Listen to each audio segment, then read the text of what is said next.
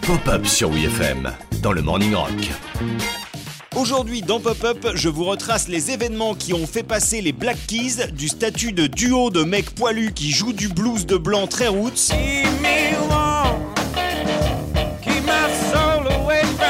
à celui de rockstar jouant un rock catchy et hyper bien produit qui donne instantanément envie de pratiquer le sexe dans un motel au bord d'une route du Tennessee.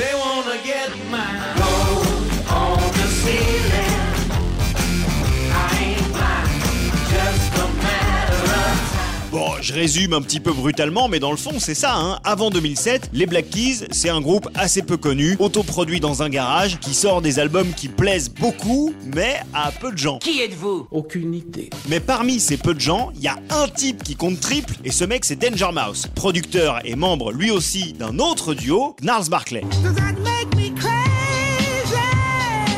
2007, donc, Danger Mouse commence à bosser sur l'album qui doit marquer le comeback d'une légende du rock RB classique, Ike Turner. Oui, celui de Ike et Tina Turner.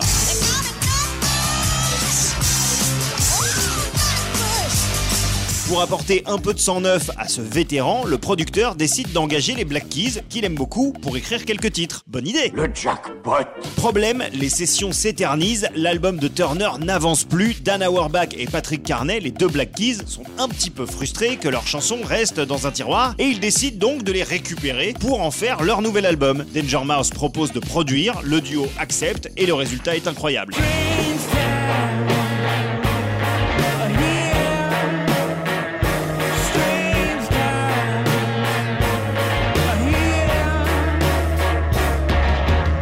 Signe du destin, Ike Turner meurt en décembre 2007 avant d'avoir pu finir son album. Attack and Release, le cinquième album des Black Keys, est donc ce qui se rapproche le plus de ce qu'aurait pu donner le comeback de Ike Turner. À la place, il aura permis aux Black Keys de choper la route qui allait plus tard les mener jusqu'à ça.